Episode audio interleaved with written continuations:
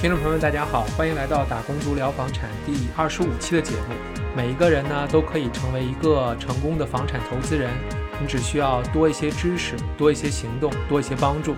在这一期的节目当中呢，我们继续和 David 聊这个房屋检测的问题。那在这一期节目当中呢，我们会聊到漏水房，还有冰毒，还有石棉的一些问题。那请大家继续收听我和 David 的节目吧。然后一般大家买做书面报告都是在这种溢价的这种房子里边会用到的会比较多。就是我们在溢价的过程中呢，要根据我们做出这个书面报告，找出这个房子任何的问题，再跟这个房子的卖家，如果从买家角度来说啊，去商议这个房子的呃，让要求买家给他做修复啊，或者要求买家这个把这个修复的钱再给让出来啊。或者是呢，如果他不满意这个房子的状态，觉得这个问题很大的话，他接受不了的话，他也可以根据我们的这个报告来把这个买卖合同取消掉。因为这个买卖合同主要其实作用是主要是这个。那 David，当我们做完这个 rebuilding report 以后呢，那我们过去我做完以后也都看这个 building report 里边东西。那有的时候呢，这个 report 里面可能会就是说去找一些问题。那有的时候呢，他说的这个问题可能还挺严重的。作为你们来说，肯定是说要把这些事实啊，还有这些东西都都把它表示出来。对，那你你可不可以给大家简单讲一讲，就是说什么问题，却真的是非非常非常严重的，其实就是说可能不建议这个买家去买这个房，而什么问题可能就仅仅是一些缺乏维护，可能是说花一些钱马上就可以把它修理好的。一般呢，您在新西兰看房，呃。出现的任何问题，我们可以归类为两种类型。一种类型呢是设计问题，另外一种类型呢是保养问题。设计问题呢，就是像你刚才说的，不是很好解决的。像有很多这种呃比较大家知道的这种 plaster 外墙这种房子呢，有可能在设计上，像没有屋檐啊，或者是那种内置的雨水槽啊。或者是这种呃房子这种这个设计建造的时候呢，这些设计的瑕疵导致呢维修起来非常非常困难的，需要花非常多的钱的这种设计问题呢，可能买家在买的时候就要考虑这些钱他是不是愿意花这些钱来修改这些问题。如果是保养问题呢，只是说外墙没有刷漆，屋顶有锈，或者是这个屋顶缺乏保养造成的问题呢，其实都是需要靠保养维护来把这个问题解决的。这些问题呢，呃，都是一个持续性的需要做的保保养和维护呢，这些可能花不了太多的钱啊，而且是必须要定期做的。这些问题呢，相对来说是比较好解决。所以，呃，如果买家他自己考虑来说，可能这个是买家比较好接受的。但实际上，我们在做屋检的过程中呢，我们不会给客户任何建议，这个房子它是可以买还是不可以买，因为每个买家自己的状况呢，他的这个经济的这个预算和他对于房屋的理解和他自己的房屋的需求呢，完全是不一样的。我们刚才说的呢，就是我会给买家非常清楚的讲明白，这个所有任何问题呢，它形成的原因是什么，该怎么去解决，大概的成本是什么样。他根据我给他的信息呢，结合自己的实际的状态呢，自己做出决定适不适合他的这种状态，他可不可以接受这个问题的存在，他可不可以呃能够自己去把这个问题解决掉，然后呢，这个这样自己他能自己做出判断，这个房子是不是他该给买的？因为我知道有些人呢，就是有些我的同行，有可能是。会把问题说的比较严重啊，或者是有可能这个会说的严重以后把这个买家吓住啊。但实际上，从我的理解来看呢，这个一个中立的或者是客观的做屋检的人呢，不应该有这种现象出现给客户。就是我们要必须把所有的问题都要讲清楚、讲明白是什么原因造成的，然后该怎么去修理，这个大概的成本是什么样。这样呢，客户非常明白自己该怎么去处理，该怎么解决。他就非常好做出决定，该买不买这个房子，而不是说只是说啊这个房子不能买，这房子漏水，这样用这样一个非常简单敷衍的这种说法，把这个问题给盖过去。啊，那好，那谢谢 David 啊，他讲的非常非常的好啊。也就是说，其实最终做决定的还是买家自己，因为他每每个人的这种情况，还有你就是对于房子可能的理解啊，或者说他的这个计划不一样。有的人可能是说准备把这个房子推倒，要去。去将来可能要去建更多的房子，那对于现在的一些问题，可能他就不会很在意。很在意，对对对。但是你刚才所说的，我我也简单总结一下，就是说，其实问题其实分为两种，一种就是说设计上的问题，这种问题可能是说会更加严重一些，因为它不是说对就是设计的东西，如果你要想去现在去改变现在的设计，可能花花费还是对，花费非常多，有的时候有可能是根本就解决不了、改不了。对，而如果仅仅是一些保养的问题，那相对而言就是说，就好像可能跟车是不是一样？就是你可能有几年不保养，但是说你现在如果现在接着开始保养，也还是为时不晚，是吧？就是。对，没错，就是你不可能买一个小的那种 hatchback 那种小车呢，坐去跟像那些四驱车一样拿着那车越野去，那是肯定不可能。嗯，对，啊、那那好，那那下一个问题我想问的就是说，现在其实还是有很多新房子，对，在这个新房子需要做房屋检测，呃，很多人呢在买新房的时候可能不会选择做房屋检测，因为这个在新房的建造啊、设计啊，呃，它的这个其中的这种监管呢，肯定还是要比老房的这种呃的监管啊，啊，它的这个建筑法的完善程度要好非常多。因为这个我会多说一下，就是这个新西兰的建筑法、建筑法规的规定呢，其实是从有到无和从老到新都是一个不断完善的一个过程。肯定新房子相对来说，它的这个尤其是对人居住环境啊、啊保温的这个要求啊和这个节能的要求啊，肯定要比老房子还是要好非常多。所以我们在检查的过程中呢，在新房子里边，尤其是刚完工这种房子，能够检查出这种有严重结构变形问题的或者有严重漏水问题的，几乎是没有的。所以在买新房的时候，肯定不会有这些非常严重的这种结构变形或者漏水的问题，这种概率非常非常小。然后这个新房比较容易有的问题，都是集中在这个在建房施工中的瑕疵。这些问题一般都是比较小的问题，有可能是呃可能门把手装比较松啊，或者里边的抽屉又装反了呀，或者是在水龙头安装的时候这个螺丝没拧紧呐、某些部分的刷漆啊刷的不够匀呐、然后门装的可能需要重新调节啊，关不上啊，锁不上啊，类似这种啊、装修的细节这些问题，这些问题呢，因为有的客户也是想比较啊、保险一点，就是要确保呢我们在交房过程中，交房之前呢把所有这些细节问题找出来，所以我们在做屋新房的屋检呢。呃，我们肯定要看有没有这种像老房一样那种结构变形、漏水的问题，我们肯定要看。但是呢，我们要更多的要看的主要是这个新房在安装、装修、最后完工的时候这些瑕疵、这些小问题。啊、那好，那谢谢 David 啊。那我们刚才也聊过了很多这个呃比较主要的这个问题，就是说有一个就是漏水。那其实，在过去几年当中，这个漏水还有我们管它叫做 plaster 这个外墙，好像绝大多数人对这个都是一谈到 plaster 好像就不要碰这个。那你可不可以给大家简单讲一下，就是说这个新西兰这个漏水的这个缘由，还有就是说 plaster 这个外墙的当时的这些问题呢，或者它潜在问题？可以，这种 Plaza 外墙呢，其实这种呃 Plaza 这种材料呢，其实有很多种类型儿，但是呢，实际上这种 Plaza 的材料大概从三四十年代，啊，在新西兰的房子里边既已经有过应用，啊，但是真正出问题比较集中的，这这个年代呢，大概集中在九十年代末两千年初这个年代，啊，确切的说是九四年到零四年之间，因为这种在当时的这个九四年、零四年之间呢，在新西兰的建筑法的要求上呢，做了一个比较大的修改。一是呢，在这个年代期间呢，啊，在所有房屋建造的时候，里边的木头框架结构的木头是没有强制要求要做防腐处理的。然后呢，在九十年代初的时候，这种 Plaza 外墙，这种新型的 Plaza 外墙呢，作为一个比较新进的这种建筑材料，刚进入新西兰的市场。这种材料呢，实际上大在九十年代当初的时候，在这种新西兰传统的材料非常风行、非常流行的这种 weatherboard 这种房子里面造起来，这种 plaster 外墙看起来会非常漂亮，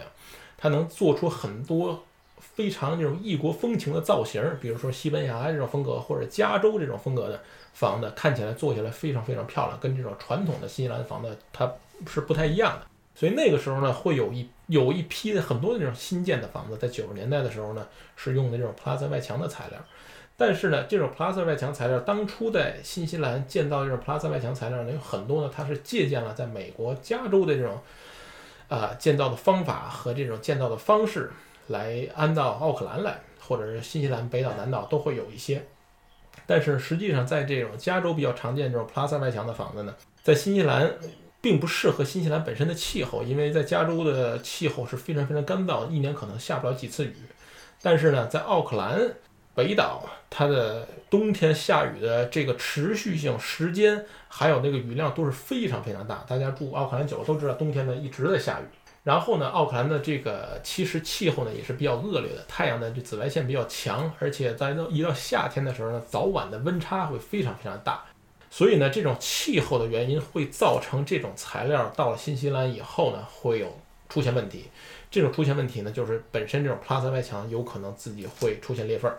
出现裂缝儿以后，这种水就有可能会顺着这种裂缝儿渗到这个木头框架结构里边儿。但正好呢，在这个年代建造的这种房子呢，当时建筑法要求是没有强制要求有这种呃防腐处理的木头，而且呢，这个外墙这种 Plaza 外墙呢和这个木头框架结构之间呢又没有这种有效的排水层。这个排水层呢，就是大家都会听过叫 cavity system。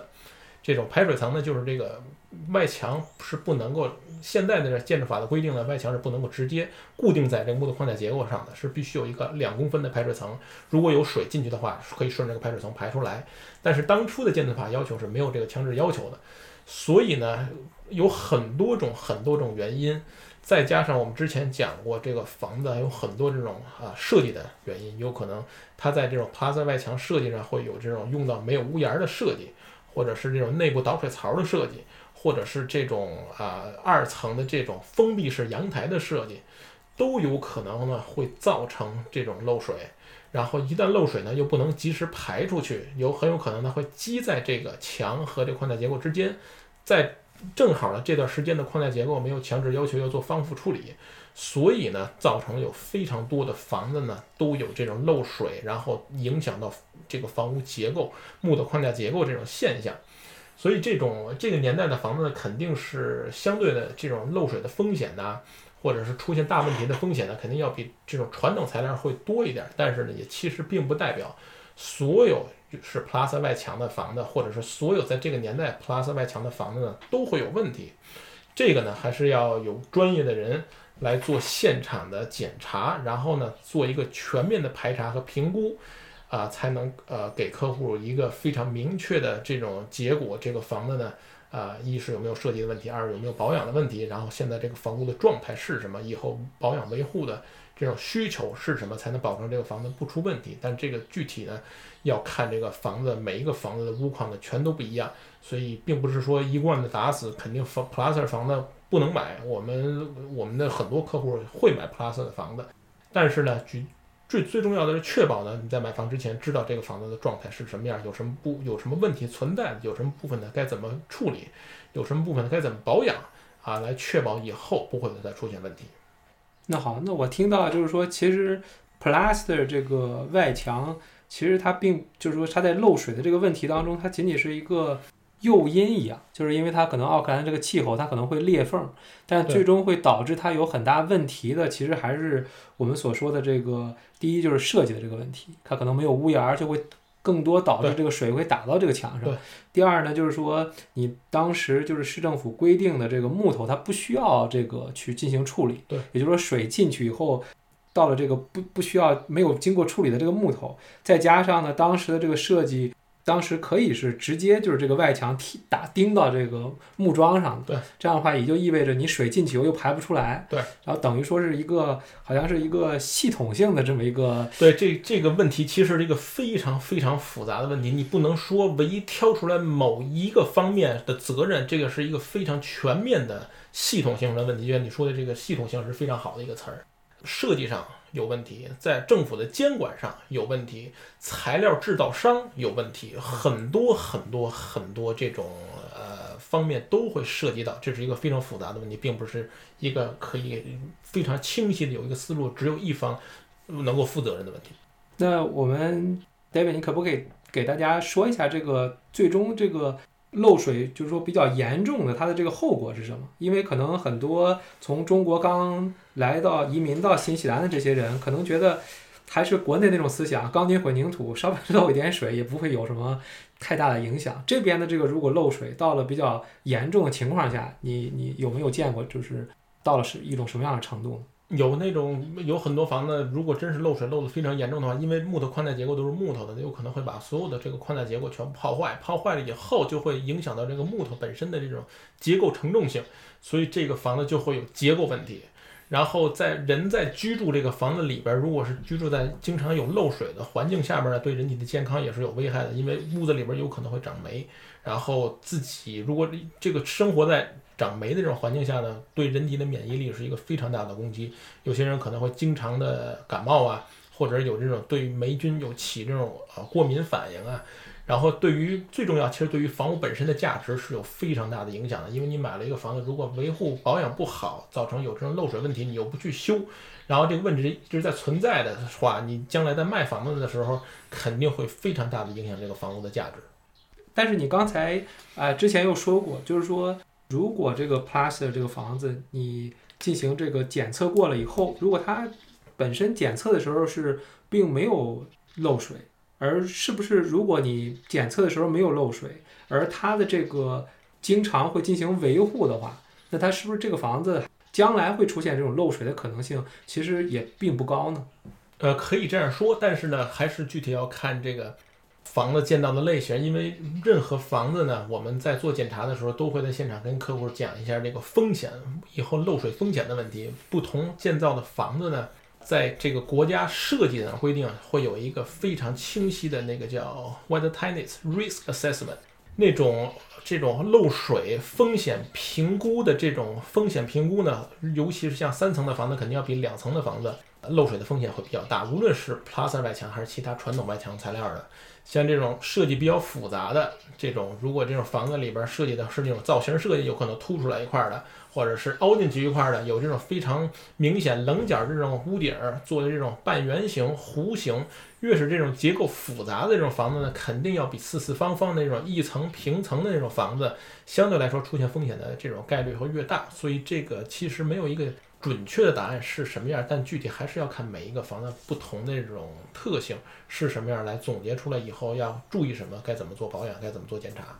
那这个外墙我们说完这个 plaster 以后，那其实还有你刚才说的这个 weatherboard，还有这个 fiber cement 是吗？是对，水泥纤维板。水泥纤维板。那这些也就是木头或者是水泥纤维板，那这些它会它会如果保养的不。不好的话，它会不会也会出现漏水？啊，对，都是一样的。如果是木头外墙板，如果你保养不好的话，表面的油漆如果老化，再不去做重新刷漆保养的话呢，雨水会把这个木头泡坏，泡坏了以后，木头自己会腐烂，有可能会变形。在这个外墙板交接的位置，如果有腐烂变形的话，水就会顺着这个外墙板那个缝隙进到这个木头框架结构里边，就像同样也会一样漏水，并不是说不是 plus 外墙就不会出现问题。其实任何房子不同建造年代、不同结构、不同材料的都会出现问题，但是这个最重要，其实要一定要维护保养好，才能降低出问题的概率。那好，那下一个问题我想问的，David，就是说过去可能一年或者两年，对于这个冰毒的这个讨论，其实还是挺多的。你在这个检测的时候有做过这些这个检测吗？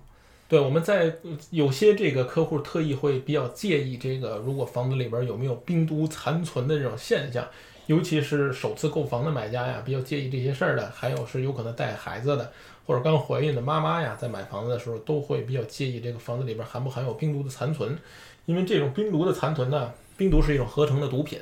它的残存呢，在这个屋子里存在的话，是有可能会对人体的免疫系统造成影响的，所以这种对人体健康造成影响的这种冰毒的残存呢，啊，在。房子里边存在的话，一是会对人体的健康会造成影响，第二也是会对房屋的价格会造成影响。然后这个买房的过程中，很多很多人会注意到这个问题，然后会做冰毒检测。我们也做过不少这种冰毒检测，我们检查过有问题的，也有没有问题的。但是，一旦检查出有问题的呢，就是可能买房的过程中，买家要自己要考虑好这些。如果冰毒有存在的话呢，他自己考虑还买不买这个房子，因为他能不能够接受这个冰毒存在呢？这个是需要自己考虑的。然后这个，因为我接触的可能我的客户呢，大部分如果他介意这件事儿的话，如果一听里边有病毒的话，可能大部分人就不会买了。但是也有一些人呢，可能他觉得这个房子比较合适，然后这个房子位置啊、价格啊都比较合适，他买完以后找专业做病毒清除的人做一遍清理，然后自己再住进去，也有这样的客户。但是这个具体要看自己的需求。嗯，那这个。那这个冰毒检测，你在过去做的这个过程当中，这个检查出来有这种问题的几率大吗？这个具体要看这个房子之前的使用属性是出租的呀，还是屋主自住的呀，还是有可能跟这个奥克兰的具体的区域也有一定的影响啊。像这种南区啊，我们的做着统计，西区啊，相对来说这个可能概率上出现有病毒残存的房子会比较多。然后这个房子之前是有过出租的，尤其是出租给年轻人呐、学生啊、合租的这样的房子，相对的概率来说会比较多。但是如果你要有任何这方面的疑问，或者是有这样的疑虑呢，肯定还是建议客户做一下病毒检测会比较好。嗯，那好，那谢谢 David。那接下来的一个问题就是说，这可能也是。最近才开始，因为这个新的这个叫做 Health and Safety 这个法律通过了以后的话，好像新西兰这边对于这个叫做石棉的这个监管也好像比以前更加严格了。那你过去当中有没有做过这种石棉的这种检测？对，我们会做石棉检测。这种石棉的在新西兰里边。呃，石棉一般都是用作一个在建材里边的添加剂，来添加在这种材料里边。比较常见，可能含有石棉的这种材料的位置，有可能是外墙板，有可能有的是这种含有石棉添加剂的这种啊石棉板，或者是这种屋檐板呐，或者是在这个屋顶天花板的这种涂料。然后有可能有一些的这个地板革的这种材料，或者是有很多位置的这种。房屋的材料里边，尤其是八十年代之前的房子里边，都有可能会含有石棉添加剂的成分。但是呢，这种石棉添加剂的成分呢，对人体最大的危害就是这种石棉纤维，如果有破损的情况下，被人体长期吸入这种破损的石棉纤维，会对人体的健康有致癌的危险风险，致癌的风险。呃，所以呢，有些客户在买房过程中会比较介意这个房子里边会不会含有石棉。但是呢，这种石棉检测呢，其实是一个比较麻烦的一种检测，因为我们做石棉检测呢，是必须要做破坏性的拆除的。一般我们如果怀疑这种，假如说这个天花板这种部分的涂层有这种石棉检测，我们需要在天花板这个涂层，呃，要做这种破坏性拆除，大概可能要拆手半个手这么大一块的这种采样，然后我们会送到我们合作的实验室去做这种化验。但是呢，你实际上买房的过程中呢，呃，卖家是不太愿意你买房的人呢给我的房子做任何的破坏的，所以在这种买房的过程中呢，是不太好做这种石棉检测的。石棉检测呢，一般用到的比较多的呢，是在做装修的时候，啊，还有呢就是做这种老房整体拆除移除的时候，这个是比较多的。呃，因为在刚才我们讲的石石棉对人体最大危害，这这个是两个因素，一个是破坏。石棉纤维被破损，然后被人体吸入到人体里边，这一个破损，一个是吸入。只有在破损的时候，人体吸入这石棉纤维的残存才会对人体有危害。如果没有破损的话，其实这种危害是非常小的。所以在装修的时候呢，有可能你会把拆到有这种含有石棉纤维的这种部分。所以按照这种现在这安全法规的要求，必须如果做这种老房子装修的话，做任何拆除。工作之前必须要做石棉检测，确保呢这个拆除的材料里边不含有石棉。然后呢，就是这个房子在做整体的拆除移除的过程中呢，也是一样，任何拆除移除都会破坏这个建筑材料本身的这种，都会破坏这种建筑材料本身。所以如果有含没有残含有石棉拆除残存的这种现象存在呢，会对拆除人员的健康造成损害。所以这个部分呢，肯定做这种拆除工作必须要做石棉检测。但是有些人有可能自己会介意这件事儿呢，有可能自己买完房子以后，这个房子变成自己的了，你可以允许我们做石棉检测的人做这种石棉检测，这样的话我们做都没问题。但是，一般做买房之前呢，做石棉检测是有一定的难度的。也就是说，那个石棉其实如果你你就它就放在那里，你不去动它，就是几乎是没有危害的。对，呃，就是说只只是你需要做装修，比如说你的这个墙，你想把这个就是屋顶的这个墙可能要换一下，对，你一旦要进行这个拆除的时候，这个时候你才会破坏到它，对然后你才会吸入到这个石棉以后，然后才会对你人身造成危害对。但是如果即便你房顶是石棉，但是你去不去碰它，对，其实如果没有任何破损的话是可以接受的。啊、那好，那谢谢 David。我们今天这个主要内容就到这里。但是每一次嘉宾来我的节目呢，我都会固定问他三个问题。在问这些问题之前呢，我先让 David 给大家把他的联系方式留一下，好不好？呃，行，没问题。我们联系电话呢是零二二六二二七二零八零二二六二二七二零八。然后一会儿我可以把我的这个微信的二维码呢，也都留给这个下面评论的这个区域。然后大家如果有任何问题呢，也可以可以加我的微信，然后在微信上问我或者打电话咨询我都没有问题。好，好的，那我们进入我们今天固定的这三个问题的这个环节。那我相信 David 你也是呃一个很成功的这个房产投资人啊，你可不可以给大家简单说一下你过去和你可能未来的这个房产投资的这个策略？策略，我自己个人的经验，其实要看你买这种投资的类型是什么。你要有些人呢是主要买房产投资呢，目的是为了 capital gain，是要增值。另外一种这种方式呢，有可能就是为了吃租金，是这种资金租金回报率。因为这种两种房子可能都是完全不一样的这种投资类型，具体要看自己想要什么位置类型。然后呢，我的建议其实主要是尽量呢，如果自己不是很懂的话，尽量听取专家的意见，找这种周围的比较经验比较足的人，无论是在这种做屋检呐、做贷款呐、自己的成本的预算呐、如果是做这种呃做出租的，自己这种出租回报率的这种计算上，自己做好功课，然后呢找出自适合自己投资的方法，做出正确的决定。那好，那谢谢 David。第二个问题就是说，你一般从什么地方去获取你的这个投资投资的这个知识？一般是从什么地方去获取？我们投资的知识，其实我个人来讲，我投资的知识啊，应该是，呃，首先是看新闻。我每我每天早上起来以后，啊，都会把今天新西兰所有的 New Zealand Hero Stuff 上面的新闻全部会看一遍，然后我会知道今天有什么新的这些信息啊，政府对于这个金融经济方面有什么新的动态啊，这样自己会非常非常了解。然后呢，我也比较幸运，因为我本身是这种地产业和建筑业的从业人员，所以我们天天都会接触到非常多的这种中介啊，这个地产类的信息啊，投资的信息啊，在这种无论是这种平面媒体还是新媒体上都会比较多。然后我们自己看这些信息呢，也会对我自己本身做投资有非常大的帮助。然后基本大概就是这样。也就是说，你一直就在这个算是这个市市场之内，不停的在看这个市场到底现在是是怎样在变化，对，然后找到这个现在这个市场之内的这个机会。对，因为现在市场说实在并不是说非常非常的好，比相比来说，前两年呢肯定会平淡很多。但是呢，嗯，在就是在市场不好的时候，同样也还是有赚钱的机会，也还是有房产增值的机会。我们看过很很多的房子，尤其是卖相好的房子，或者是位置好的房子，然后布局合理的、朝向合适的。呃，还是可以在这种市场上卖到非常非常高的，都高于 CV 很多的这种价。所以这个并不是说房市不好就没有钱赚，或者不可以做房市投资，但是这个具体还是要做，